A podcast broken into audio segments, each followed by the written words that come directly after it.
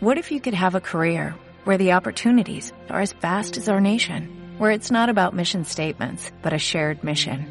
At U.S. Customs and Border Protection, we go beyond to protect more than borders, from ship to shore, air to ground, cities to local communities. CBP agents and officers are keeping people safe. Join U.S. Customs and Border Protection and go beyond for something far greater than yourself. Learn more at cbp.gov/careers. Bueno,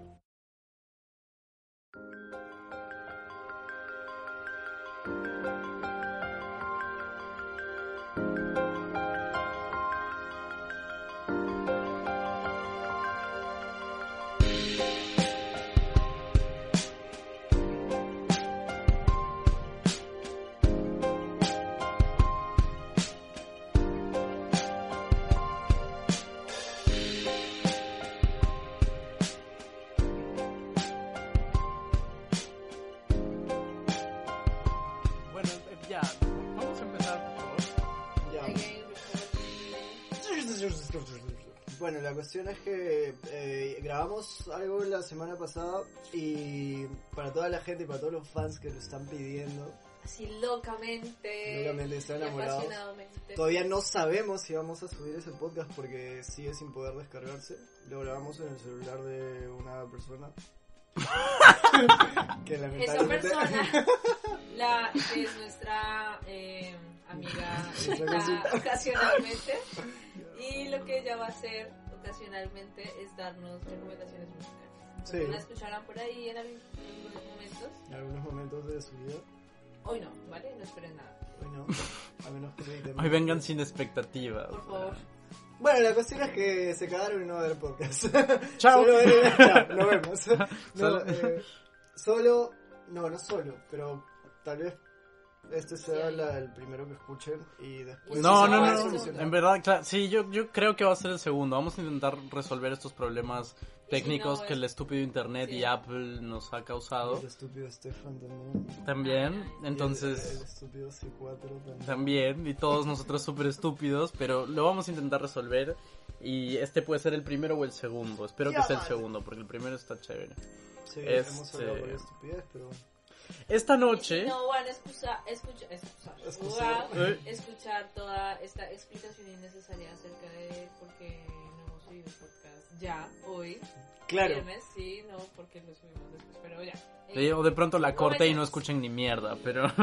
eh, ok, esta noche estamos reunidos solemnemente malo, mejor. esta noche estamos reunidos para, sacri- para, sacrific- para sacrificar, para celebrar, para celebrar. Juan, tú quieres hacer una secta satánica, ¿no? Esta, ese era el plan, así Ok. como Mira, subtexto de todo.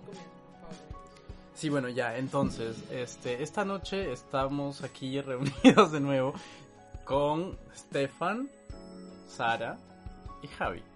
Y vamos a hablar sobre un tema que particularmente me parece súper interesante y creo que por eso lo elegimos, a pesar de que en realidad elegimos nuestros temas tirando dados y apostando, así a ver cuál es el mejor tema. No es que nos hemos sentado y hemos elegido un tema juiciosamente, sino que hemos lanzado cualquier ¿Qué estupidez y dijimos, bueno, Ok, vale, este. esto.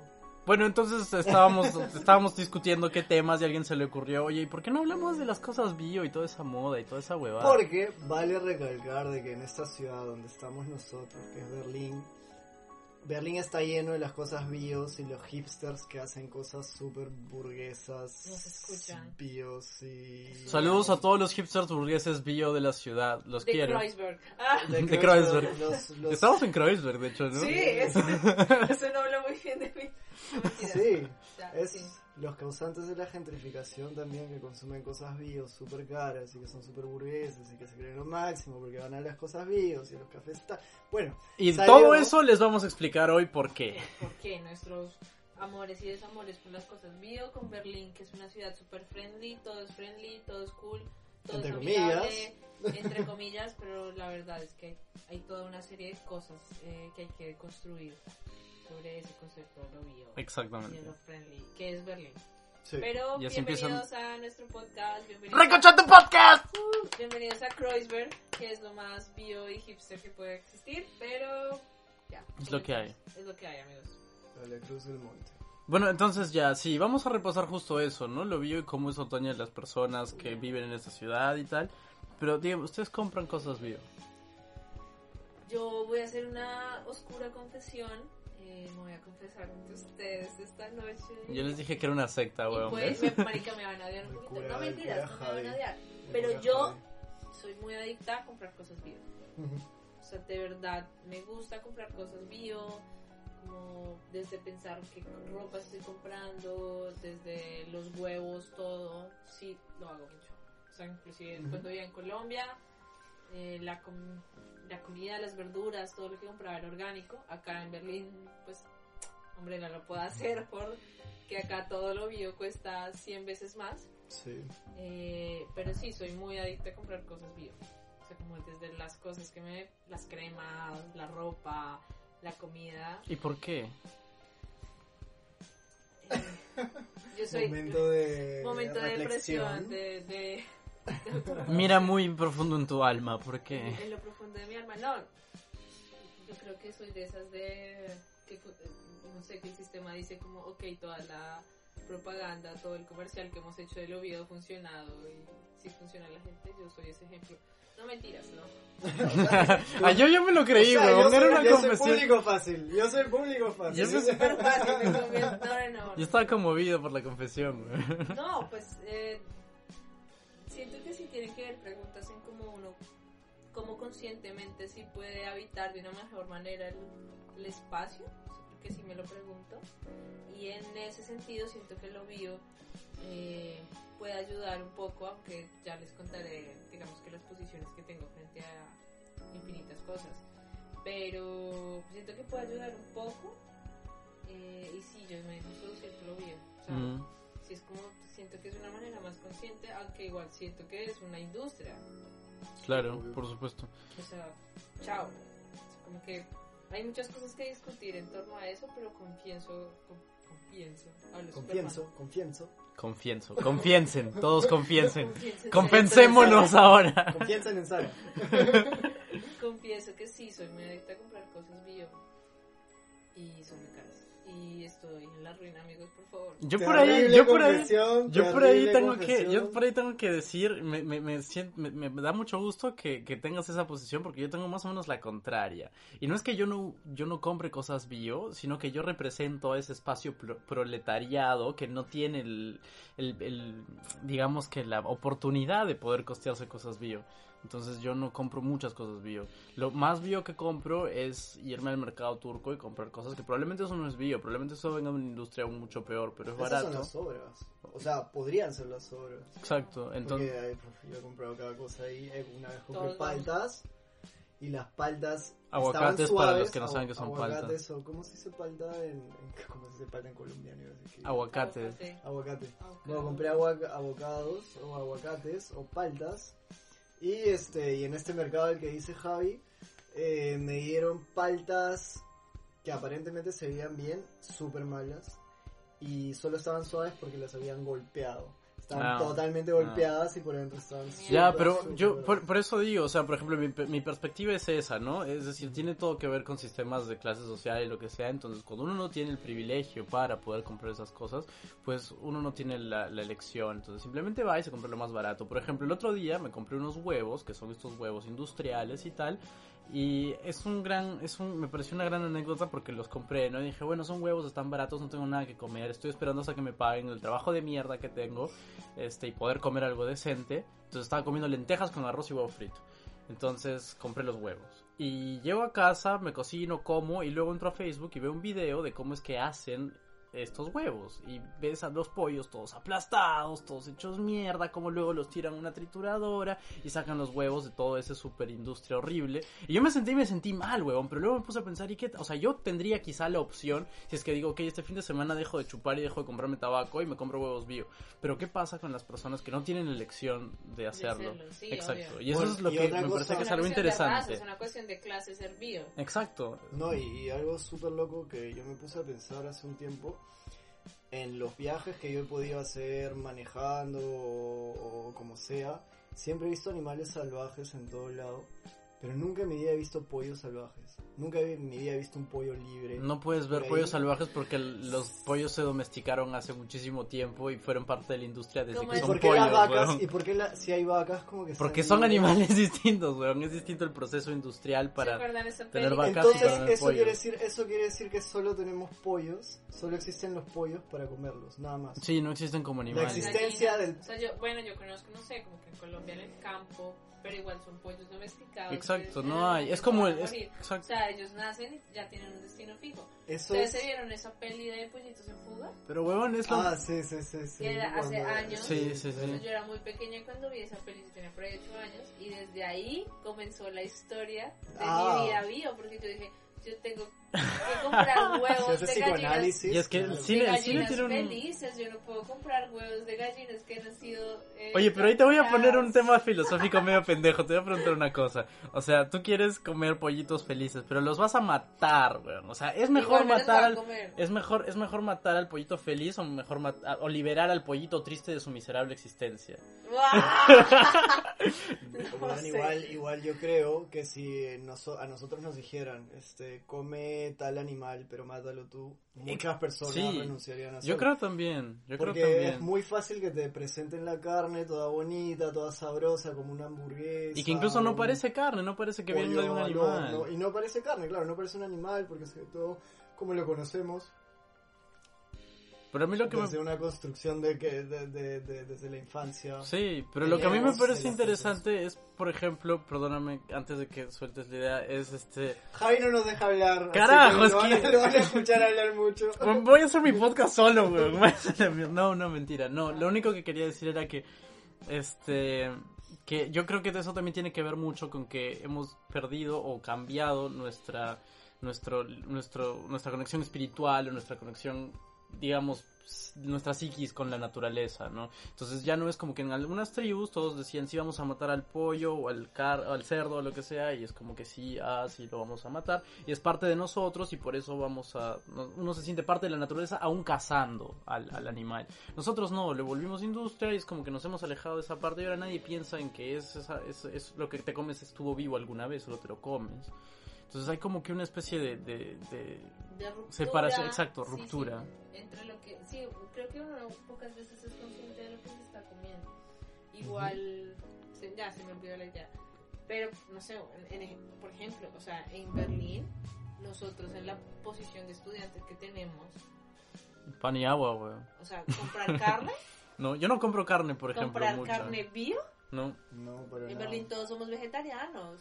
O sea, todos estamos a punta de pollo somos. y una carne molida que venden en el Aldi o en el Neto súper barata. Y que la es una mierda. carne Que es una cerdo. mierda. que sabe a mierda. Que es Que son las carne. sobras del cerdo, las sobras de la res. Y por las ahí obras también de las los sobras dedos de los pobres trabajadores que trabajan en estas empresas. Sí, juntos. seguro. También, eso es lo que estamos comiendo. Con es imposible, imposible comer carne y imposible comer carne viva además.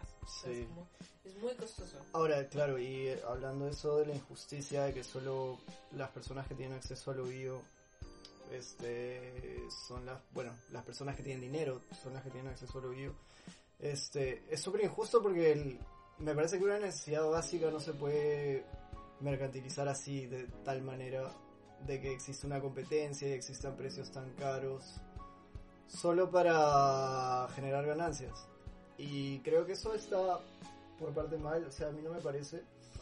Y yo personalmente, este, yo vengo de una familia donde mis viejos, bueno, mi viejo, este, o mi papá, no sé, en Colombia creo que viejo es como mi viejo, mi novio, ¿no? No, tu amigo. Mi amigo. Tu amigo. No, Bueno, no sé. Espero que tu viejo no sea tu novio, weón. No, bueno, Pero tú no, tú lo has dicho, weón. Bueno, este, de una familia donde mi viejo eh, siempre ha trabajado con alimentos. Entonces, y él siempre ha estado consciente del- de que sus productos sean naturales. Entonces yo, desde mi experiencia, desde que soy niño, por ejemplo, yo era de los niños que no comían caramelos porque tenían que tal cosa, que tal cosa, o yo no comía tal cosa porque tenía tal. Entonces mi infancia se basó como que creo que un poco, un poco más saludable, sí. Y ahora tengo esa mala costumbre, no sé si mala, pero es algo muy de mi familia, de que yo leo absolutamente todo lo que compro en las etiquetas y me sé todos los aditivos. Pero weón, es que este, este weón es como una aplicación andante, porque hay apps que te leen esa huevada, incluso hubo organizaciones que dijeron, no, estas apps son unas pendejas porque están favoreciendo a ciertas empresas sobre otras y en realidad no te están diciendo lo que realmente está ahí, sino que están intentando vender un producto. Pero personas como este señor aquí eh, son una app con pies, weón. Tú puedes Bueno, ir con él al mercado, al supermercado y él te va a decir qué comprar, weón. Bueno, pero eso, es, eso también a veces es malo porque... No estoy totalmente la vida. Sí, estoy totalmente psicoseado de que tengo que con- consumir lo más natural Sí, que pueda. o sea, no sé qué. Sí, y bueno, los edulcorantes y todas esas cosas están siempre han estado prohibidos en mi casa. O sea, en mi casa, si querías endulzar algo, lo hacías con azúcar, O miel. Miel de repente, pero nada de edulcorantes. Reconcha tu podcast, tu podcast nutricional. son nutricionales, Claro, y si Es necesitan sección. Sí, si eso iba a decir. la sección de recomendación para bajar de peso, por favor, manden este al email. No le hagan caso porque él casi se muere por ser vegano. Sí. Ah, esa fue Esa- también otra ¿Cómo se historia. llama esa, esa, esa dieta? Dieta keto, Keto, sí. ¿cuál es la? La dieta keto que es como que reducen al máximo la, el consumo de azúcar y el consumo de harinas, consumen mucha carne eh, y la energía ya no la sacan del azúcar, de la harina, sino de ahora la sacan de la grasa. Ah, no es Ah. como la paleo, ¿no? Pero, Sí, sí, la paleolítica. hue- huevón, eso. Sí, esa es la misma dieta y que en realidad Con funciona. semillas nada más. No, bueno, no solo semillas, pero Y mucha carne. carne, Pero con mucho carne, aguacate, como que otras grasas, comen unas verduras que no tienen cierto azúcar, Claro, es que cero recién. cero cosas, hacen su propio pan, hacen como... Creo que el pan funciona no muy bien. O sea, amigos, de verdad, esta Sí, dieta funciona. ok. No, yo no la he hecho porque yo soy sumamente delgada, pero mi tía la hizo, mi mamá la hizo y fue como, wow. Pero es que eso es súper interesante porque de hecho el concepto de dietas va también variando a través de toda la historia. O sea, yo me acuerdo hace 10 años las dietas eran otra cosa a lo que son hoy. Y por ejemplo, eso... me- Para no comer grasa. Sí, exacto, y ahora es no comer azúcar. Y en 10 años va a ser, no sé, no comer otra huevada, no comer cosas bio. No, bueno, No pero tomar también cerveza, güey. hay muchísimos tipos de dieta. hay Sí, muchísimos. obvio. Por ejemplo, esta paleo de la que- bueno, o como keto, la que dices, ah, yo también estuve leyendo eso porque este supuestamente le- en el paleolítico, sí, no, paleolítico, este no, s- no existía la harina, no existía el- la agricultura, entonces no, no había la posibilidad de hacer pan, de usar la harina, de comer arroz, por ejemplo. Entonces solo se comían las raíces, como la papa o batata o como sea que le Patata. digan, Tenemos problemas O con el español esta- estándar. o zanahorias, o este semillas, por ejemplo nueces, eh, no sé, almendras, todo lo que sean este, semillas, y carne, mucha carne. Entonces por eso que tú ves a los, a los, los dibujos del paleolítico y todos son unos huevones súper musculosos y... con esteroides, pero... sí, puta. Pero esas, esas sí son proteínas, weón. Y grasa, obviamente grasa. Pero es que eso es interesante, porque de hecho yo estaba leyendo un poco, em, pues varía mucho la forma en la que nos hemos alimentado y entonces la forma en la que nuestro cerebro se ha desarrollado para volvernos en esta escala evolutiva del Homo sapiens se debe a- gracias al consumo de carne en realidad. Que nosotros hemos comido carne y por eso se desarrolló. O sea, lo que, lo que da la carne son esas grasas que son este Aminoácidos. Exacto, aminoácidos que lo que hacen esto en nuestro sistema neurológico es agilizar todas las transmisiones. La forma de- en la que se comunican nuestras neuronas, esta huevada la acelera. Entonces, como comíamos carne como mierda, entonces nuestro cerebro se puso en modo aceleradísimo y empezamos a construir nuevas conexiones neuronales y se crea la corteza frontal, empezamos a hablar y nos hacemos dueños del planeta. Este... Por eso... Por puta será, perdón. ¿Será que por eso no he podido terminar de escribir el paper? Porque no he comido carne. Tenemos que consumir carne Pero- o comprarnos aminoácidos en este No, no, pero el punto es que justo por esta cuestión evolutiva, la gente después de sí, mucho tiempo descubrió que esas mismas grasas o otras grasas que también ayudan a esto eh, están en, la, en, los, en, los, en las nueces, por ejemplo, en las almendras y en toda esa huevada. La carne diferencia... tipo de grasas. Exacto, exacto. No Entonces, necesariamente la carne, es verdad. sí. No, además, además que ahora se sintetizan los aminoácidos y ahora en este tiempo, tal vez no hace 100 años, pero en este tiempo, si quieres ser vegetariano, de verdad no se necesita comer carne porque existen aminoácidos como suplementos dietéticos. Entonces, si quieres ser vegetariano, puedes serlo sin problema. A ver, yo personalmente también consumo cosas bio.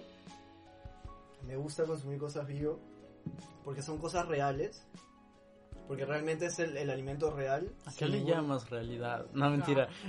Sigue. La construcción Bueno, no- social de tu realidad. de mi realidad. Real, para mí es lo natural. O sea, para mí no es que tenga que estar modificado genéticamente ni con nada por el estilo. O sea, para mí las semillas que son modificadas genéticamente, en primer lugar, no son dañinas, porque no se ha comprobado nada. Los alimentos que son modificados genéticamente no son dañinos. O sea, pueden seguir consumiendo cosas transgénicas. No se ha comprobado que sean dañinos. Pero, sí, creo que sí. Pero el problema de los transgénicos es que hacen que los pequeños granjeros o los pequeños productores de comida no puedan competir contra las transnacionales como son Monsanto. Y por eso es que en la India hay muchos granjeros que, una ola de granjeros o de agricultores que se suicidaron porque no podían competir. O a las finales tienen que venderle todo a, a empresas que les compran sus productos a un precio basura y bueno, etcétera.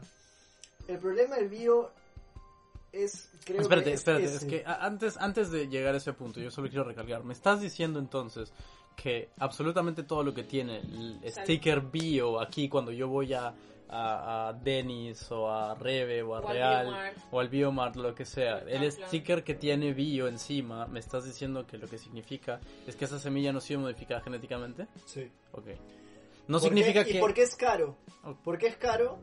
Porque para ser competitivo tienes que subirle el precio para competir con algo que cuesta 2 centavos y que es modificado genéticamente. ¿Por qué? Porque si alguien te compra una manzana de 3 euros, es como si te estuviera comprando no sé cuántos por Digamos que unas... muchas manzanas transgénicas. ok. Entonces por eso es que los precios son altos, porque hay que ser competitivos. Y lamentablemente, a ver, por historias personales, por historias, está mezclando, está haciendo DJ, por historias este, personales y por historias de mi papá, mi papá trabajó en una empresa de lácteos en, en nuestro queridísimo Perú, del queridísimo Perú. Gloria. No, en una empresa que se Ah. llamaba Linda Suiza. Linda Suiza era parte de un grupo Inca, pero no nos auspicia, así que bueno, si quieren. Eh, y él, Nos llaman cobrándonos el, la. Y mi viejo siempre ha tenido este enfoque en lo natural y justamente por esta empresa Gloria, que Gloria saca lácteos, pero no son lácteos en verdad. Y eso ¿Estás escuchando, mamá, puta madre? A ver, toda la gente en Perú que tome leche de Gloria, esa no es leche. Esos son, esa es agua con un poco, un poco de leche y un poquito de aditivos químicos. Y eso es este, o sea, deberían de llamarle bebida de leche, no, no no es leche. La cuestión es que si Gloria, esta empresa que produce leche, que está mezclada con agua, que está mezclada con aditivos, que tiene químicos, etcétera, produce un yogurt que incluso está saborizado, no está natural, no tiene frutas, solo sabor, obviamente le va a salir más barato porque abarata sus costos, no usa tanta leche, usa puros químicos, La claro. cuestión de producción, sí. Entonces mi papá por esa experiencia, él quería sacar productos este, naturales y la única manera que tenía de vender los productos naturales era venderlos muy caros. Al final no se pudo. Porque no es sostenible al final. Sí, no es sostenible. Si hubiese habido como una conciencia de consumidor bio, consumidor natural. Claro, pero eso hecho. nunca te lo enseñan. Pero ¿qué pasa? ¿Qué pasa? ¿Cuál es el problema? Que también es un problema vender, para mí, personalmente, la alimentación no debe ser un producto mercantilizable, sino tiene que ser una... Un... Obviamente en estos tiempos tienes que producir, eh, tener en cuenta tu utilidad, tener en cuenta tus costos, tus gastos, tus beneficios, etcétera. Pero no podemos llegar al nivel donde estamos ahora de que realmente la comida, que es una necesidad básica del ser humano, sea tan, pero tan, pero tan negociable. Ya, pero es que eso también es un problema, pues, a lo que, a lo que de hecho Sara quiere llegar, que es todo Ahora- lo político a y tal. hacer- Luego, luego voy a hacer una recomendación musical de 30 minutos. Porque, porque, porque yo creo que al final, claro, tiene mucho que ver con política, pero tiene también mucho que ver con educación. O sea, ¿cuántos de ustedes cuando estaban en el colegio les dijeron que, o sea, todo el mundo sabía, sí, cómete tus verduras, weón, pero no sabías que, y, y no sabías por qué, ¿me entiendes? Y qué tanto, qué tanto se dice y Yo se habla en que- el colegio Yo de creo que uno es... intuía, o sea, como que puede que los colegios, en algunos, sí se conversara como de, de ciertas cosas. Una acotación, Sara estudió en un colegio de hippies. No, es un colegio de hippies. Estudió en un campamento. en un campamento. Alrededor del fuego, Hacían fogatas. fumando hierba, No, no, no. todos compartiendo un guiro gigante. es en mi colegio. ¿Cómo se llama tu colegio? Solo No, pero, pero, lo, pero lo que quería llegar con eso es que... No, pero espera, Sara está... Ah, Sí, perdón, o sea, sí, sí. que creo que uno igual, digamos que a través del colegio, bueno, de ciertas cosas, de la información, de la red, whatever, uno sí empieza a intuir cosas, pero digamos que esa información no es tan certera. Ujú. Y hay algo que quiero traer ahí a cotación y es como este fenómeno de Greta, eh, se me olvidó el apellido, Thunberg. Thunberg. Sí, sí. que es, que es una niña, Sí. pero en un año que ha sido famosa ha logrado más que 100.000 adultos en, no sé, un montón de años. Eso es verdad. ¿Ya? Sí, O sea, y es como también lo mediático o lo sensacionalista, por más feo que sea, porque el fenómeno Ah, es súper, fenómeno de masas. ya, pero funciona un montón. O sea, Claro. esta chica ha logrado en niños, en adolescentes, crear una conciencia acerca de cómo, o sea, como de esa pregunta de cómo vamos a habitar el mundo, ¿no? Como a través de qué acciones Tal cual. y de comprar cosas bio, de entender que hay una responsabilidad entre puedo que puedo reciclar la botella, puedo- ¿sabes? Como Sí, sí. de esas pequeñas cosas que uno hace en su cotidiano que mil millones de personas. O sea, y bueno, igual la nena tiene un poco de críticas, pero pues, a ver, amigos. No, pero es que es una niña. Tenemos que recordar niña, que es una niña. Y es una niña que en un año ha logrado infinidad de cosas y ha logrado crear impacto en miles y miles de niños. Sí, claro, O sea, yo tengo, yo tengo maricas somos 27 nosotros. años y no tengo los huevos de hacer lo que hace la niña. Y además que es- uno, uno tiene que ponerse a pensar que creo, creo que justo por el hecho de que es una niña que, que, que habla por un sector de la población que está pensando en una especie de futuro, creo que por eso es que es tan alarmante para la gente adulta, ¿no? Porque nosotros sí, como, o sea, ni siquiera nosotros, porque nosotros estamos como que en medio de, porque ahorita aún somos adultos aprendiendo a ser adultos, pero la gente ma- ma- mayor, digamos, son como personas a las que este mensaje les choca porque pues de un momento a otro tienes una niña de 16 años que te dice, oye huevón, ¿y en qué mundo voy a vivir yo? Me estás diciendo que estudie, que trabaje, que, que me compre un carro, ¿para qué? Si no voy a tener, no voy a no a Ya, dónde habitar. Pero ¿verdad? además es como, o sea, como que a, a mucha gente le parece inmamable y es porque la, la nena incomoda. Claro. Incomoda un montón. O sea, Tal cual. como que romper ese esquema incomoda, pero incomodar es necesario. Exacto. O sea, incomodar es lo básico y es lo importante para Y- que realmente existan maneras distintas de pensarse como una hace Lo que a mí- las putas cosas. Lo que a mí me caga es cuando habla, se habla de este tema, es que te dicen, ya, sí, ok, ella dice que todo está jodido, que no va a haber mundo y tal. ¿Y, y, y cuál es su propuesta? Y le digo, huevón, ¿qué propuesta? O sea, ¿Qué no me jodas. huevón? Ponte a Es que pe- no Tú no vives en este mundo. también, pedazo de mierda. Siéntate un rato y demos una propuesta a Es que no todos. va a haber mundo, o sea, no va a haber. Discúlpenme, pero así de fatalista uno tiene que ser, es como no va a haber mundo. O sea, las acciones o lo que se tiene que hacer, se tiene que hacer de manera inmediata, pero además no, o sea, como que esta discusión no es personal. Exacto. Esto no es un problema Exacto. de si yo compro pitillos bio, si solo tomo agua en mi tarrito de agua o no consumo, no sé qué sé yo. Eso tiene que ser Esto no algo es macro. personal. Sí, O exacto. sea, esto es una Y- discusión colectiva y ahí hay algo muy importante y es que entender que la construcción o la propuesta se tiene que hacer- como sociedad para que en efecto tenga un impacto, Por ¿sabes? supuesto. Ujú. O sea, si eres vegano, si no eres vegano, eh, si compras la ropa de Uniqlo o la de Primark, ¿sabes? Ujú. Finalmente eso no pasa nada. Puede que tú no compres la de Primark, pero igual lo siguen produciendo, Sí. ¿sabes? Como que Al final eso no va a igual. cambiar. La O sea, microsfera lo que no. mm. realmente importa son todas las acciones que como sociedad y como, como movimientos empiezan a construir. Y esto es lo que esta niña Greta está logrando. Y es crear un movimiento de masas que no tiene que ver con gente grande, sino con Con los chiquillos, niños. con Pero adolescentes. sí, exacto. Y esta gente va a tener mucha más conciencia que nosotros. que Ahora, Por supuesto, esa Tengo- gente, esa gente cuando sea grande no va a comprarse un carro, esa gente cuando sea grande no va a estar Y tengo que decir que ahora los Comprando niños, los niños de ahora creo que son más conscientes que los niños de, o bueno, cuando yo era niño, en esa época, creo que la niñez no era tan consciente como ahora. Ya Creo tienen más que- O sea, acceso a le das- información. Le das un algodón Y de eso- azúcar al niño. ¿Saben cuáles son los? Sí, sí, sí. Sí, lo, sí. ahorita y es como, no, eso tiene azúcar, no me lo voy a comer. Algunos, pero es ya, que... pero a uno se lo daban cuando pequeño y no como quiero 20 algodones de azúcar y me los va a comer todos y todos. Pues, pues sí, pero yo, yo siento que eso es segmentado. Yo la verdad no, o sea, es que en verdad no estoy seguro de qué sociedad estamos hablando, porque si estamos hablando de una sociedad, digamos, centroeuropea, sí, pre- te puedo aceptar que todos los niños estén un poco mejor informados y estén un poco más alerta, pero yo no creo que en una sociedad, por ejemplo, sudamericana, suceda algo parecido. Yo no creo que en África suceda lo mismo. Yo no creo que en otros continentes suceda lo mismo. Ver, Entonces estamos hablando igual, exacto, igual estamos hablando del centro del mundo, que es lo que se ha configurado a través de toda la historia y se ha puesto por más más este lotería que suene terminó siendo en Europa. Este, y aquí sí lo puedo entender. Y claro, las grandes Bueno, bueno, decisiones se ah, toman acá. Después eh, Estados Unidos ahora. Europa, Ya, Estados Unidos después, pero Eu- sigue siendo Europa, más o menos cul- culturalmente el, el centro del mundo. Eh, a, a lo que voy es que, eh, claro, sí entiendo que p- podamos estar más, más alerta de todo lo que pasa, pero y que el cambio tiene que ser en un nivel no personal, sino político, sino de movimiento.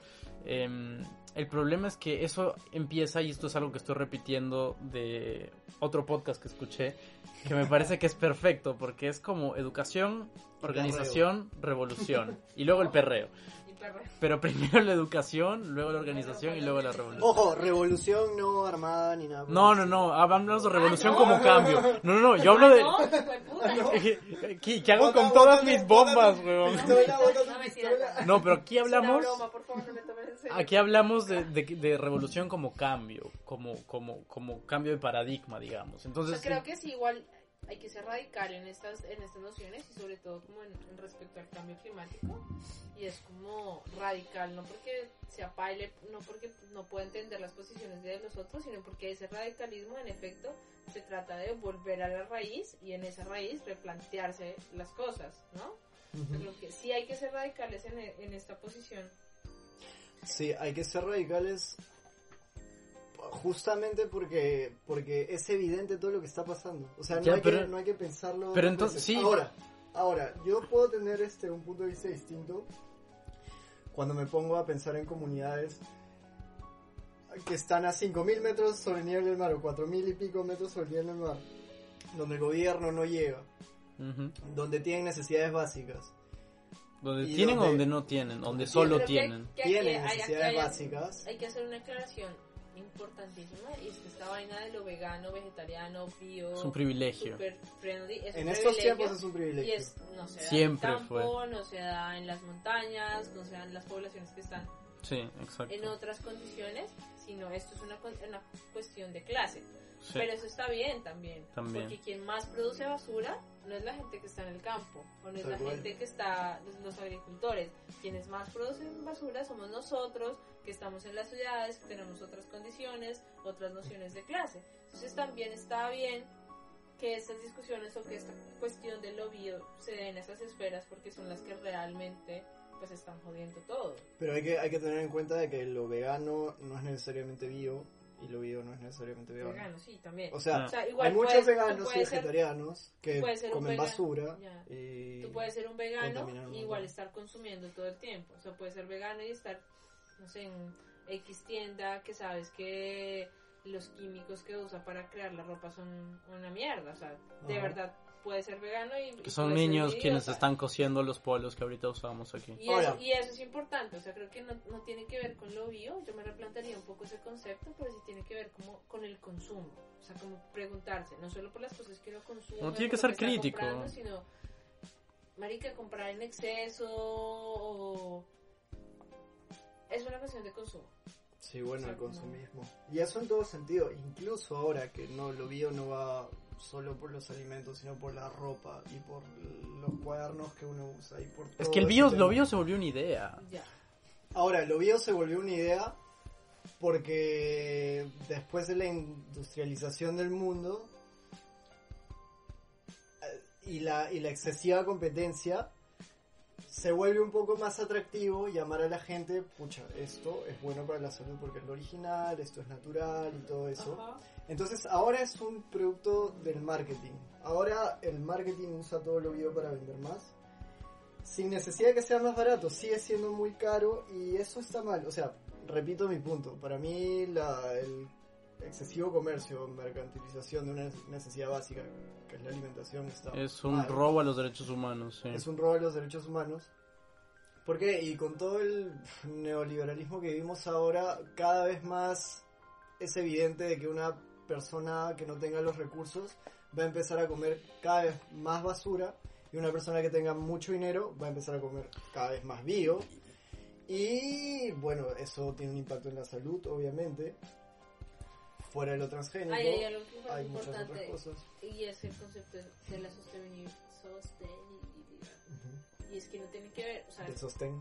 del sostén, de, sosten- del la sostén. sostenibilidad. Pare- de- después del paréntesis que acaba de hacer nuestro amigo Esther. Eh, o, cuando, digamos cuando plantean ese concepto, lo que se están diciendo es como no- uno no solo tiene que asegurar que la vida que uno tenga acá pueda mantenerse, sino la de las futuras generaciones. Y eso está en la declaración, las declaraciones de la ONU y Sí, pero- de pero- derechos humanos. y ahí me parece interesante y de ahí parte la pregunta es como cómo rayos estamos habitando el mundo. Yo tengo, pero yo tengo de un contrapunto a eso. Yo tengo un contrapunto a eso. Y no, no estoy de acuerdo con que sea, con que primero, o sea, estoy de acuerdo cuando tú dices, sí, ok, eh, nosotros consideramos cómo estamos habitando el espacio ahora. Para mí, mi cuarto lindo, mi frigider, mi refrigerador llenecito de cosas bio, yo como sano, yo hago jogging todos los días, medito 10 minutos al día, el resto del mundo me vale culo. Y luego, o sea, yo no creo que sea luego pensar en generaciones futuras, yo creo que deberíamos pensar en generaciones de ahorita, o sea, ver que la gente más allá está en la mierda y qué podemos hacer para ayudarlo. Pero digamos que pensarnos, o sea, pensar Porque pensar- las cosas futuras también tiene que en dejar de individualizar la discusión. O por supuesto, O sea, que la soy- individualización es una mierda, Yo estoy de acuerdo. Yo soy el problema, entonces yo consumo todo super bio y, y ya. Y ahí no se acabó, y esa es mi cuota, Amigos, claro. no. sí, sí, O sea, estoy de acuerdo, estoy de acuerdo. Pero, parte de una sociedad Exacto. donde lo personal es político. Exacto. Lo personal es político porque No, lo- claro. y yo mis creo acciones que... tienen repercusiones sociales porque las decisiones que tiene la sociedad tienen repercusiones en mi forma de pensar, Exacto, comportarme exacto. y todas Sí. la- las X cosas. Y es decir, o sea, como que uno puede ser vegetariano, puede ser vegano, puede estar en el biomar todos los días, ¿no? Y tomando kombucha, qué sé yo. Pero lo que realmente va a impactar es, amigos, ¿por qué? ¿Por quién rayos están votando? Exacto, sí. O sea, Y también la ¿Qué decisiones organización... políticas se están tomando? porque gobiernos estamos eligiendo? Yo puedo tener pitillos de bambú todos los días, pero si yo estoy De votando por un metal huevón, y de... No, usar consoladores de madera orgánica y todo lo que quieras. Por eso, por eso, Lubricante bio, eso es weón. importante. Lo que dice Sara es muy importante, Espero que sí, ¿no? pero ¿El eso nuevo es- mercado? no eso lo sé. es- si no hay que hacer un negocio en este momento. Si no, ya En saben, la patente. dinero. Pero eso que dice Sara es muy importante, o sea, no solo ser bio y ser comprar orgánico y llevar una vida sana tú, sino que preocuparte porque otras personas que no tengan la oportunidad de hacerlo puedan tener la Exactamente, oportunidad de y eso es una acción política. Sí. Sí, o sea, y amigos, no, de verdad, amigos, porque digo de verdad, como que pensar Maricas, maricas. que, maricas amigos, pensar que, que uno es un ser apolítico es absolutamente absurdo. Completamente. Porque uno hace parte de una sociedad y la sociedad está eh, basada en relaciones de poder. Además, ¿ya? desde que uno tiene una opinión ya es político. O sea, tener una opinión es política. Entonces, sí, hay gente como que está, ay, no, no soy política. A ver, a ver, bueno. El Todo hecho de que uno diga que no es político ya es político, Ya así que son huevadas. Sí, es súper hueva. Pero no, un poco lo que quiero decir es como lo realmente importante es pensar que, marica, no es individual la discusión, sino es una discusión colectiva que tiene unas repercusiones sociales, que hay que pensarse los gobiernos que uno está eligiendo, ¿no? O sea, como que hay, hay que hacer un movimiento realmente conjunto, global, para decir, ok, esto puede cambiar.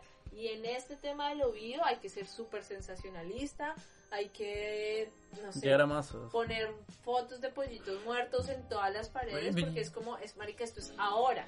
O sea, esto Pero es- ahora no es como. pero es que uno "No, tiene que- yo creo que- no sé qué", esto es ya. Ya, y pero yo creo que uno tendría ahí la que considerar un poco cuál sería el impacto social de eso, porque es como, yo creo que te juega, puede jugar en contra también. Yo siento Pero, que cada uno tiene que ser radical. O sea, perdón, pero para mí uno tiene que ser radical y es como, el mundo se está yendo a la mierda, todo está súper mal. pero es que eso no lo vas a cambiar cambiando, por ejemplo, la industria de los pollitos muertos, eso lo vas a cambiar si es que las, las empresas de autos cierran, si es que Ya, dejamos de usar es un petróleo. ejemplo- es un ¿Me entiendes? súper O sea- súper básico, el de los pollitos locos. no me no soy tan básica en mi vida normal, pero eh, lo que sí siento son como que esas pequeñas cosas, esas pequeñas Claro. acciones van a repercutir en ciertas personas y ahí uno va creando cosas, como que ahí, ahí, ahí sí es como de qué manera llego a cierto tipo de público, porque no a todas las personas llegamos de la misma manera, y cómo a partir de eso empezamos a construir una conciencia que nos permite entender que las decisiones no son individuales, sino Sí. son sociales, son políticas, y lo que se tiene que crear es un movimiento conjunto donde uno va Sí. a decir como, ok, acá la cambiamos todos o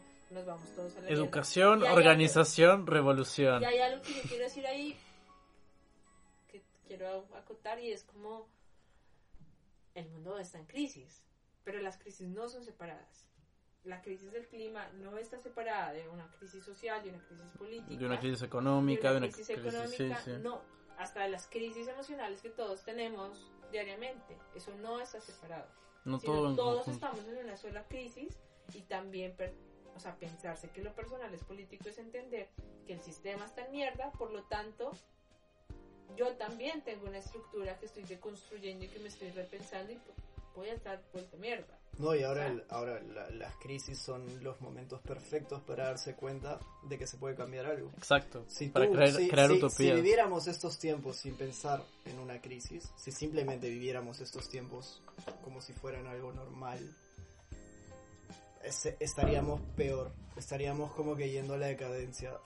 Afortunadamente existe una cierta conciencia de crisis ahora, Conciencia de crisis, ese término me gusta. porque es que es que todos dentro nuestro tenemos una conciencia de que estamos en crisis. Yo creo que absolutamente todos. Estamos en alerta de alguna manera. Incluso los dueños de las grandes corporaciones que hagan tantas cosas bios y tantas cosas orgánicas, creo que saben que están en crisis y que lo que están haciendo no es tan sostenible como ellos pensaban o no es nada sostenible. Entonces, eso de algún modo u otro es bueno, pero hay que aprovechar de que todos estamos viviendo una temporada de crisis para cambiar todo. Ya, es o sea- eh, la oportunidad perfecta para cambiar Pero- es una crisis. Ese momento donde Entonces- uno está vuelto mierda, o sea, como donde es el peor momento de, de su vida, lo peor, o sea, ese es el momento del mundo, creo yo. Y ahí es donde uno realmente se replantea.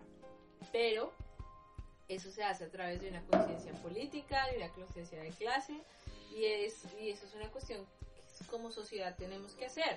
Sí. Hay, hay, hay un poco, uno podría decir que lo, lo, lo, lo individual sí funciona. Y es como, claro, si yo empiezo a cambiar o a discutir ciertos temas o a hacerme ciertas preguntas con mi entorno inmediato, con mi familia, este círculo se va expandiendo y va creando como nuevas dimensiones o nuevas repercusiones. Ahí sí lo individual, digamos que tomaría un poco más de peso, pero lo fundamental es como hay que dejar de votar por gobiernos de mierda. Pero es que, claro, incluso al final, yo, yo creo que sí, o sea, empezamos como que haciendo cambio nosotros mismos y pensando sobre lo que estamos haciendo y tomando conciencia, y luego lo vamos como hablando con amigos, y es por eso que de alguna forma hemos terminado los tres hablando de este tema y terminando estando juntos. sí. Exacto, pero lo, lo que yo creo es que justo esta organización que viene luego me parece interesante. Por ejemplo, yo con mi roommate pago 72 euros al mes para cada semana recibir una bolsa de, de verduras. De verduras que son bio, ¿no? Son verduras que están hechas por granjeros locales a las afueras de Brandenburgo que reciben gracias a la... porque es una organización de como 30 personas o 60 personas. Entonces todos damos esta cuota eh, y ese dinero es lo que ellos ganan con su producción y ellos tienen otros centros en todo Berlín en los que van repartiendo. Es una cuestión como casi comunal, porque dentro de esta organización de 30 personas, cada semana eh, alguien tiene que repartirlas y es uno de nosotros. Entonces tú vas, recibes las cajas de verduras y las pones todas en bolsitas de tela y luego llega la gente y la vas repartiendo. Y luego tú vas los, las siguientes semanas y recoges tu bolsa hasta que te vuelva a tocar y sucesivamente. Es algo muy pequeño, es algo muy sencillo y tiene repercusiones política, económica y socialmente. Primero, económico ¿por qué? Porque cuando yo recibo esa bolsa de verduras, cuando yo voy a la tienda no me compro la bolsa de, de zanahorias transgénicas que cuestan 80 centavos, sino a lo mucho me compro champiñones para mezclarlo con todas las verduras que tengo ahí. ¿no?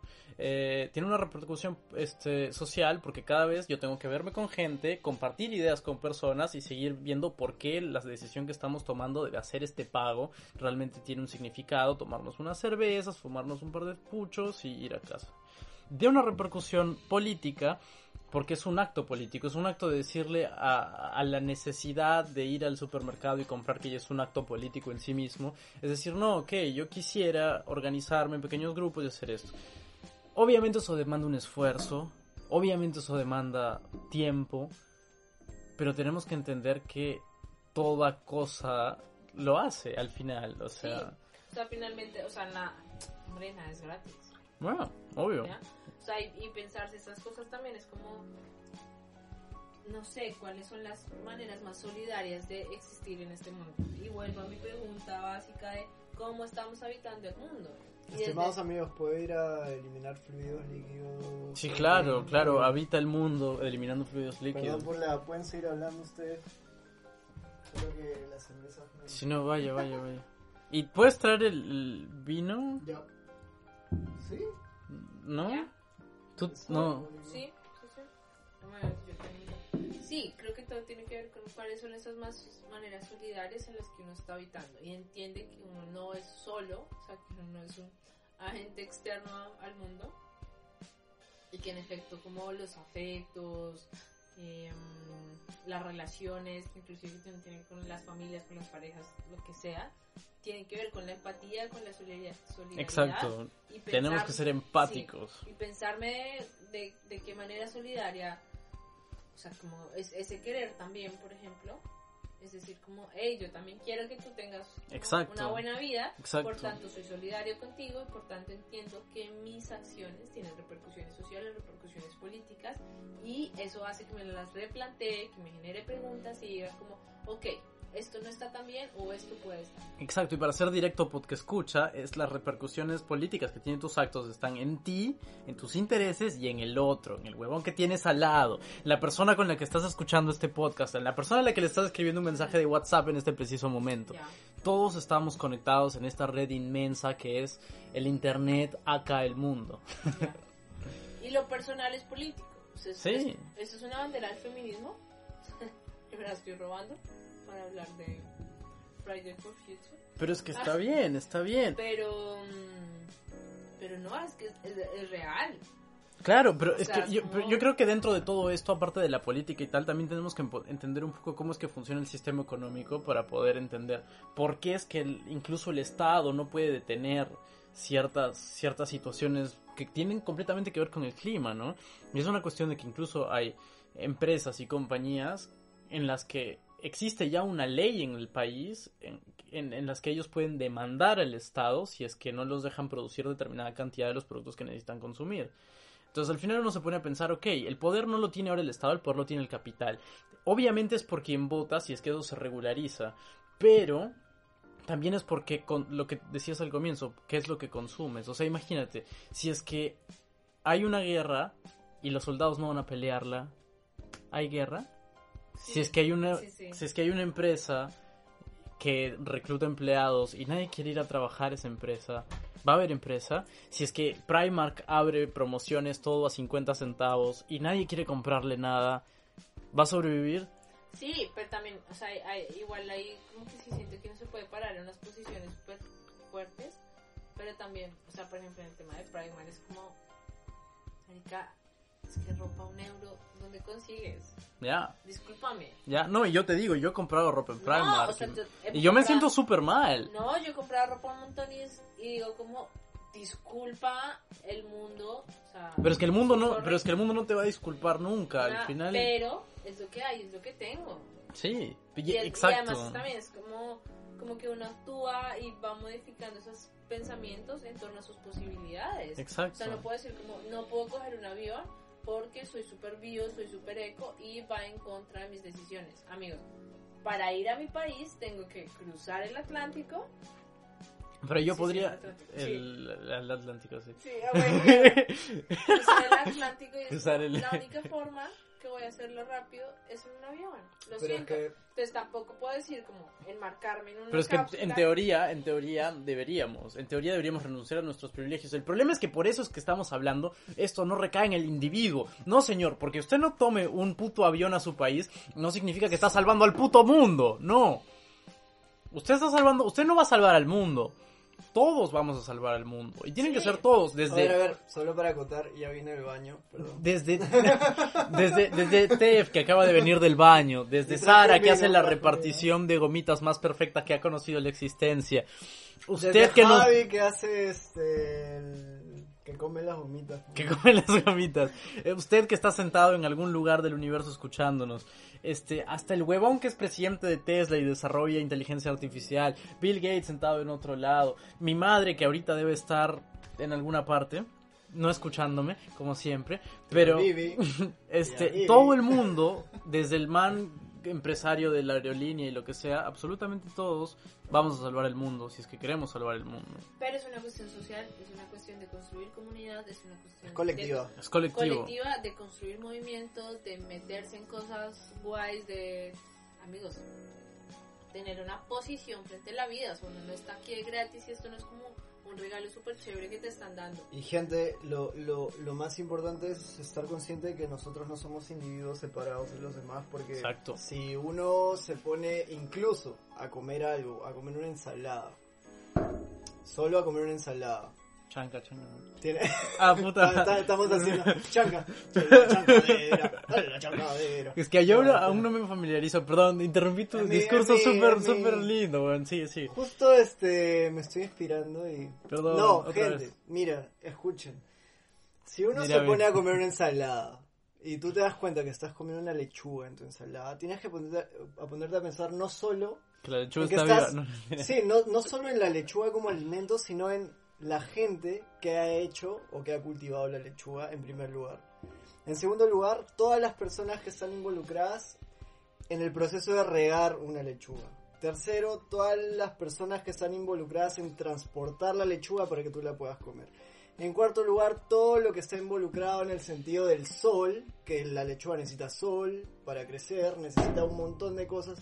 Entonces, en el momento de que tú en tu casa cómodamente estás comiendo algo, tienes que poner a poner que poner que poner bla, bla, bla, que ponerte poner- a pensar en que todo lo que tú estás haciendo depende sistemáticamente y automáticamente de un montón de personas que están detrás de esa acción y de lo que tú estás haciendo. Entonces no puedes pensar individualmente en tu ser vivo por ti, porque te sientes bien y porque le estás haciendo bien al mundo, si es que no te pones a pensar en todas las personas que están Claro. detrás de todo lo que estás consumiendo. Es- sí, o sea, ahí, voy a interrumpir, perdón, perdón, y es como, yo estoy totalmente de acuerdo con Steph, y es como, claro, uno no puede indi- individualizar las cosas, como ya lo he mencionado antes, Estamos suficientemente individualizados. pero también entiendo que, eh, o sea, no, uno no piensa porque lo hace, uno solo piensa que lo hace porque es una cuestión de principios y, es una, o sea, como que tampoco dejen de consumir cosas bio, no es nuestra nuestro eslogan, sino No, que la gente... uno no lo uno lo hace porque también son unos principios éticos morales que uno tiene. Y es ¿no? una cuestión de, de- de también de, de, de- de capacidad, o sea, si tú puedes comprarlo, si, pues, si no, pues usted ve la Claro. mejor manera de, de, de- de comprar y de Pero no alimentarse. es la única forma, también queremos decirlo. Y ahí, ahí, ahí quiero ir a- hilando hacia el final porque ya llevamos una hora. Sí, ya, ya casi estamos hora. llegando a nuestra hora, así que Sí, poco no, a poco pero- tenemos que ir terminando. Es Pero muy despacio. Y ahí quiero, quiero, quiero hablar como de, de un concepto que me gusta mucho que se llama autopoiesis, que lo descubren, en- no lo descubren, sino se comienza a tratar mucho en Chile y lo hace como Humberto Maturana. Y entonces él está hablando un poco desde la biología, desde cómo los eh, seres vivos tenemos una autonomía de reconstruirnos, de adaptarnos biológicamente a las condiciones que nos da el sistema. Pero como sociedad, un poco lo que él está diciendo también es, es, es, ah, Es, es, es, Es, em, es, es, es, es, es. el futuro resulta como nosotros queremos que resulte. Es decir, nosotros, así como los, o sea, co- como nuestro organismo tiene la capacidad de regenerar nuestro cuerpo, de reconstruirse, de adaptarse a los ecosistemas, nosotros como sociedad tenemos la posibilidad de replantearnos cuál es el futuro que queremos, pero además em, nosotros tenemos la capacidad de generar nuestro propio mundo. Y eso es algo que nos lo da el pensamiento, que nos lo da la evolución por X o Y cosas. Y es como aprovechar, ¿no? Como aprovechar esas posibilidades que nos da el pensamiento, de no es la vida en sí, de lo que significa la vida, sino es como vivir. Y vivir implica pensarme el presente y cómo estoy construyendo mi ecosistema y tomar todo lo necesario del mundo, de lo que hay, para eh, vivir como a quien quiera se le dé la gana. Tal cual. Y, de hecho, y de hecho tiene mucho sentido eh, y hay que tener en cuenta, no sé, como una, tal vez una metáfora o una analogía. No tenemos que esperar a estar enfermos, sino que tenemos que prevenir estar enfermos y tenemos y para eso necesitamos realmente empezar a construir este una comunidad, un conocimiento colectivo acerca de estas cosas y pónganse a pensar.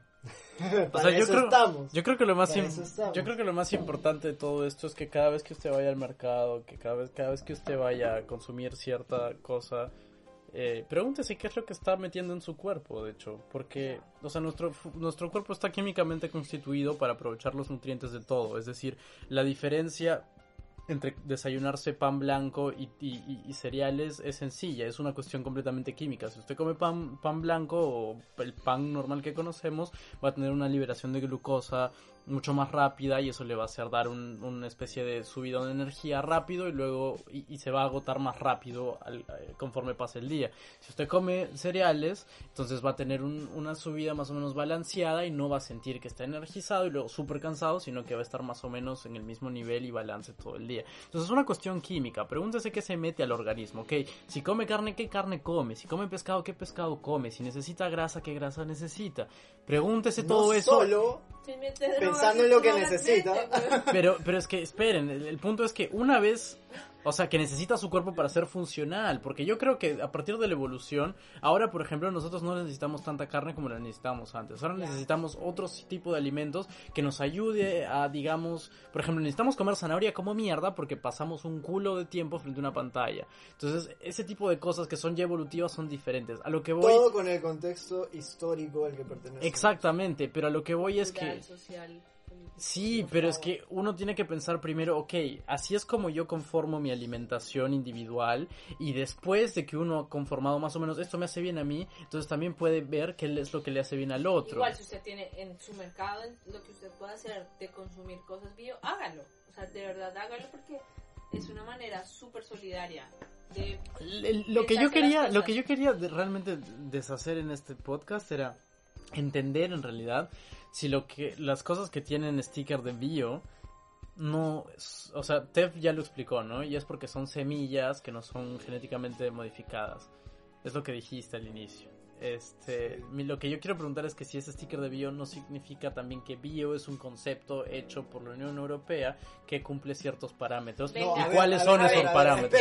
Es lo que quería, es lo que quería saber. Es una pregunta. primero Sara, primero A ver. Sara, A o ver. sea, si vamos a ese concepto de lo bio por una creación política, de una manera de dominación, claro, y ahí nos vamos a volver al concepto de ne- neoliberalismo Ya. y de lo que es, o sea, Y Europa ahí- crea todos los certificados que hay en el mundo. de Por favor. A eso quería llegar, que- carajo. Y el, Eso es, no, vamos. y el neoliberalismo es un sistema económico del cual todos hacemos parte, del cual todos hemos interiorizado de una manera increíble, defendemos además. Y de manera- dependemos y ahora. dependemos de manera cual. muy inconsciente.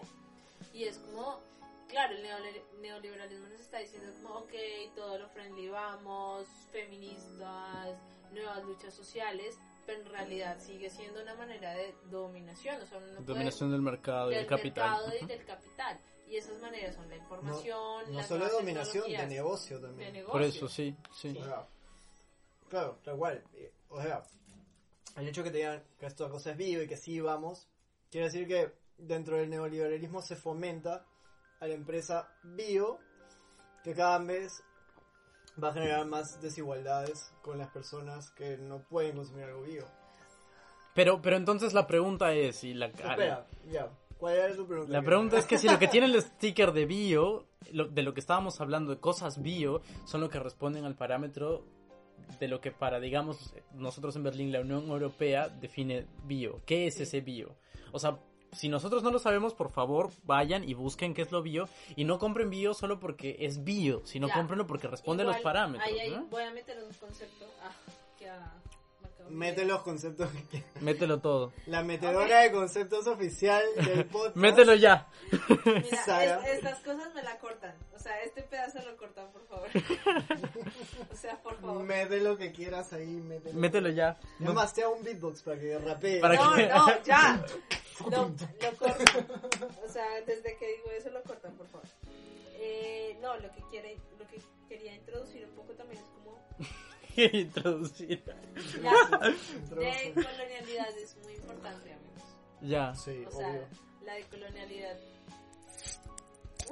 Efectos de Eso, sonido. eso- eso es un efecto de una cerveza abriéndose. tu podcast. Eh, la decolonialidad también es una manera de pensarse el mundo y es como si yo tengo la posibilidad de ir al biomark porque es la única cosa que tengo pero si también digo puedo irme a una granja no sé una hora pero igual puedo hacer pues va a ser mejor irme a la granja ¿no? o sea como pensar en esas maneras de, de construir esos conceptos de, de construir o de hacerse todo el tiempo preguntas sobre el sistema en que uno está viviendo o sea es una manera distinta de habitar Y ojo, y ojo que la decolonialidad De no co- es, pero yo no es un entendí- ejercicio no, de colonialidad no es un ejercicio de, de regresar al pasado, sino un ejercicio de autonomía y de O sea, te- incluso de, de identidad. ya, pero defínanlo. ¿Qué es decolonialidad para la gente que no, lo, no, no se entiende? Decolonialidad es el proceso por el cual... eh, Dejamos de, de- dejamos de, de Diferenciamos los- alienar nuestra mente. ya. Bajo los preceptos de, la Bajo col- de las preceptos de- colonias de- europeas. Bajo los en preceptos de Sudamérica. sistemas hegemónicos. O sistemas hegemónicos mundiales. O sea, replantearse todos los conceptos, todas las definiciones que uno tiene, Heredados por Sí. Imperios sin coloniales. rechazarlos totalmente, porque eso hace parte de Claro, es solo crítica, como sí. sociedad, pero sí es replantearse la manera en cómo uno está eh, interiorizando, viviendo, conceptualizando, whatever, esos conceptos. Claro, Sí. como ejemplo básico la, la esclavitud de los de las personas afro, o sea, es un proceso de colonización. Sí, sí. La manera en que uno habla, es decir, que uno sí. no habla español, porque español es un concepto que creó Franco, sino uno habla castellano, Castellano. es un acto de colonial, ¿sabes? Como Ujú. irrumpir en esas maneras, en, esas normalizaciones. Pensarse un poco cuál es la normalidad y ver por qué O lo si vamos, hacemos. o si vamos hasta el pasado, o sea, los, los incas también han colonizado muchas Igual culturas pueden escuchar algunos pre-incas momentos. y Ah. todo eso. Pero, Lo importante es, lo importante es siempre estar este, este bonito ejercicio de pensar, ¿no? De, de, de, de cuestionarse. momento de- hippie la noche. No, de verdad, es, es el ejercicio más Prende el bonito que existe es el de pensar y el de empezar a cuestionarse las cosas, no para criticarlas simplemente, sino para saber en dónde estamos y qué es lo que estamos haciendo. Y ese ejercicio ya comienza a ayudarnos a empezar a decolonizar nuestro cerebro y, y ser un poco más libres. Porque estar colonizados nos hace dependientes y nos hace esclavos de maneras hegemónicas de pensar que no necesariamente son las que nosotros queremos, pero que nos han impuesto. Y no hablo solo de colonias en el sentido de viene una cultura que coloniza a otro, sino hablo de maneras culturales, maneras, este, incluso ahora que estamos llenos de series eh, en Netflix que son o inglesas o estadounidenses y todo, y vemos como que sí, mira sus vidas O mexicana. o o lo que sea para nosotros mira para nosotros peruanos o colombianos tal vez este mucha gente quiera vea a chicos en el colegio en series y diga mira cómo es su colegio mira tal cosa es algo donde tenemos que comenzar a pensar y donde tenemos que tener este ejercicio bonito de pensar y de preguntarnos qué estamos haciendo por qué lo hacemos si somos felices haciendo ¿Y dónde qué- estamos? y dónde estamos exactamente ¿Y con quiénes estamos? y eso, eso es, o sea, no es, no es simplemente uh, dejar de estar sometidos, sino empezar a pensar de- en quiénes somos realmente. Es una cuestión de identidad. de repensarse lo que nos define, Tal cual. redefinirlo, reconstruirlo, repensarlo. Y recuerden siempre que la identidad no solo se construye de forma individual, sino la identidad se construye a partir del otro. Y porque el otro- porque el otro es el uno. sí, o sea, como O sea, tú eres yo hablado- y yo soy tú, y yo soy todos. un poco también, Y todos son yo. Al, al comienzo, ¿no? Como de esta gente que te dice como igual tú creces, compras carro, casa, beca, no sé, y tienes un trabajo y es como pensar de una manera de colonial también de replantearse esa identidad Claro. que supuestamente Que no necesariamente tienes que seguir. tener un carro para vivir bien y feliz, no necesariamente tienes que pero Nos si hemos ido del tema como la puta madre. un carro, por favor, me escribe. Ah, Sí, necesitamos Pues sí, nos, Necesitamos- nos vendría de puta madre un carro que en realidad lo venderíamos y compraríamos una casa para... Y tendríamos No, no, una vegué entre nosotros. compraríamos mil productos bio. Mil bananas bio. Bueno, a mí me gustaría cerrar con una pequeña cosa. Espérate, Y- falta la sección... Ah, no, pero ya, ciérralo. No, espere, cerrémoslo con conclusiones, conclusiones de cada uno. Sección, Estefan. Bueno, una conclusión por cabeza me parece justa. Sí. Y en esta conclusión por cabeza yo solo quiero decir que uno tiene que pensar que las decisiones, que las acciones son colectivas, que hay que pensar de una manera sostenible, solidaria de habitar el mundo y pensar también en el otro, no solo en un- uno, y esto suena súper hippie, pero es muy importante. Em, tengo una recomendación de un libro de... em, se llama El planeta inhóspito y es de David Wallace. Es bien radical como su planteamiento en decir todo está hacia la mierda, pero también es un llamado como decir como, venga, o sea, es ahora o nunca, o le hacemos ahora o le hacemos nunca. Y ya, esa es mi conclusión.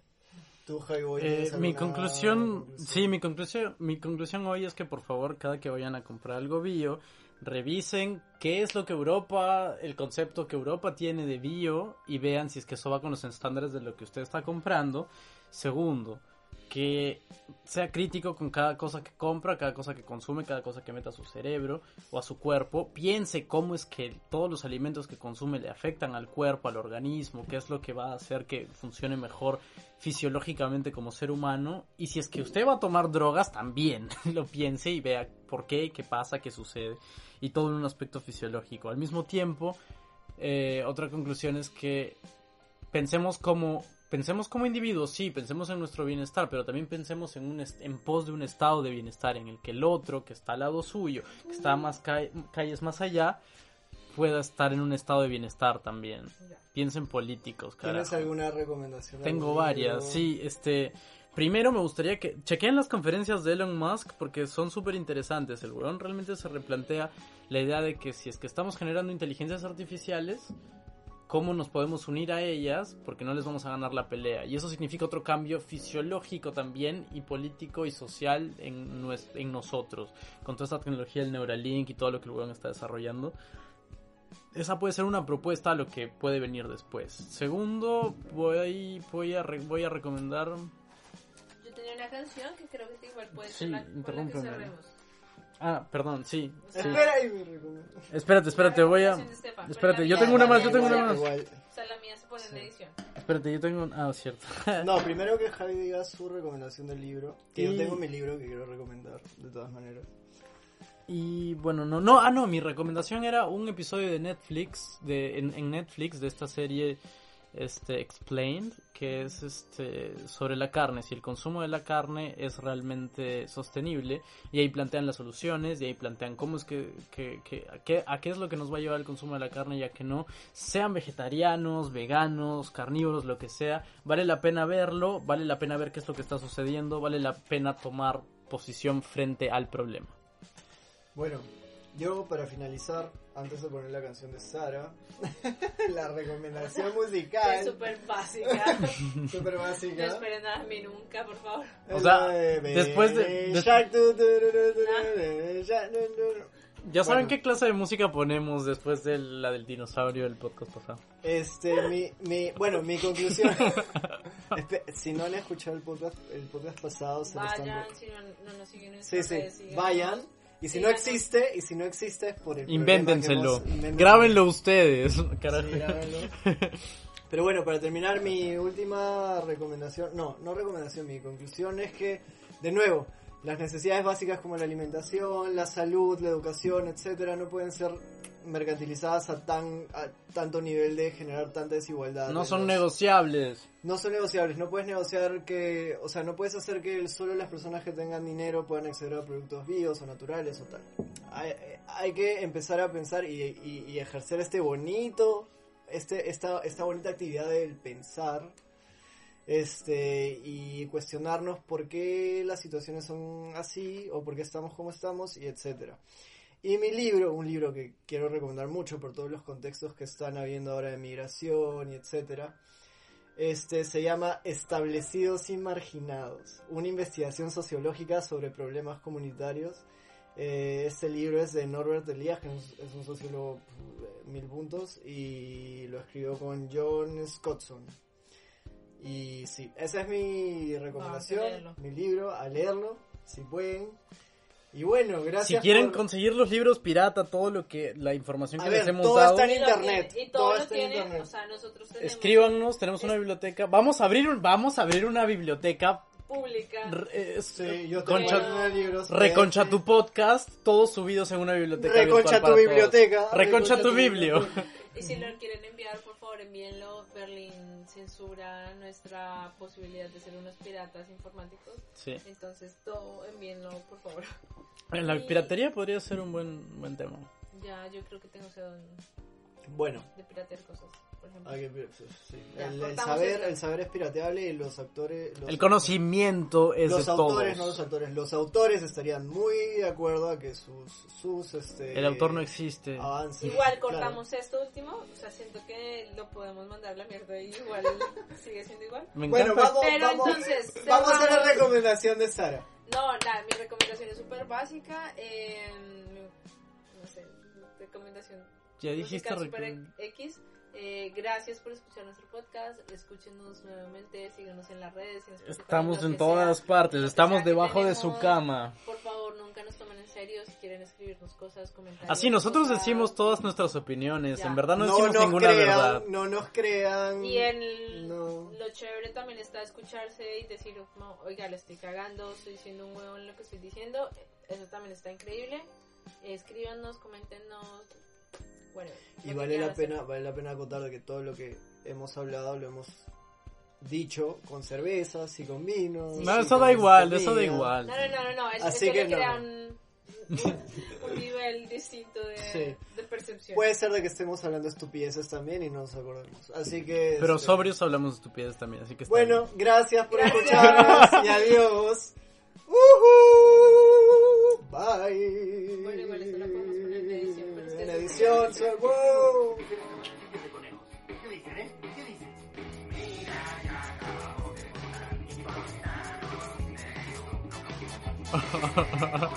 Esa es como la nueva generación, bien. ¿A nueva generación? Yo no me acuerdo de eso. favor. ¿Te das cuenta que los, los hablan, o sea, no hablan como nosotros casi, sino que... Sí. Pero es porque tienen una puta mano Por eso, atrás, por ¿no? eso, como- si yo fuera un títere y hablara así como... Hablarías así. Como que yo vas a ver a Estefan, hablas...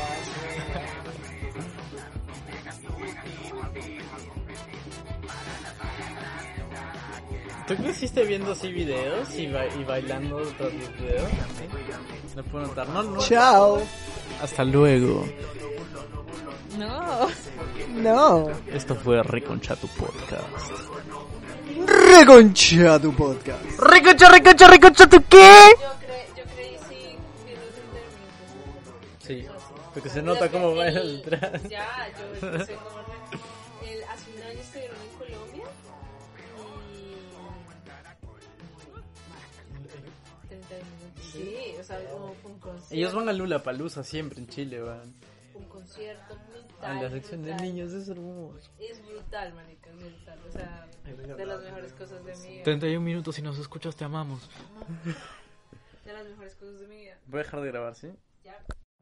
Every day, we rise, challenging ourselves to work for what we believe in. At U.S. Border Patrol, Protecting our borders is more than a job, it's a calling. Agents answer the call, working together to keep our country and communities safe. If you're ready for a new mission, join U.S. Border Patrol and go beyond. Learn more at cbp.gov/careers.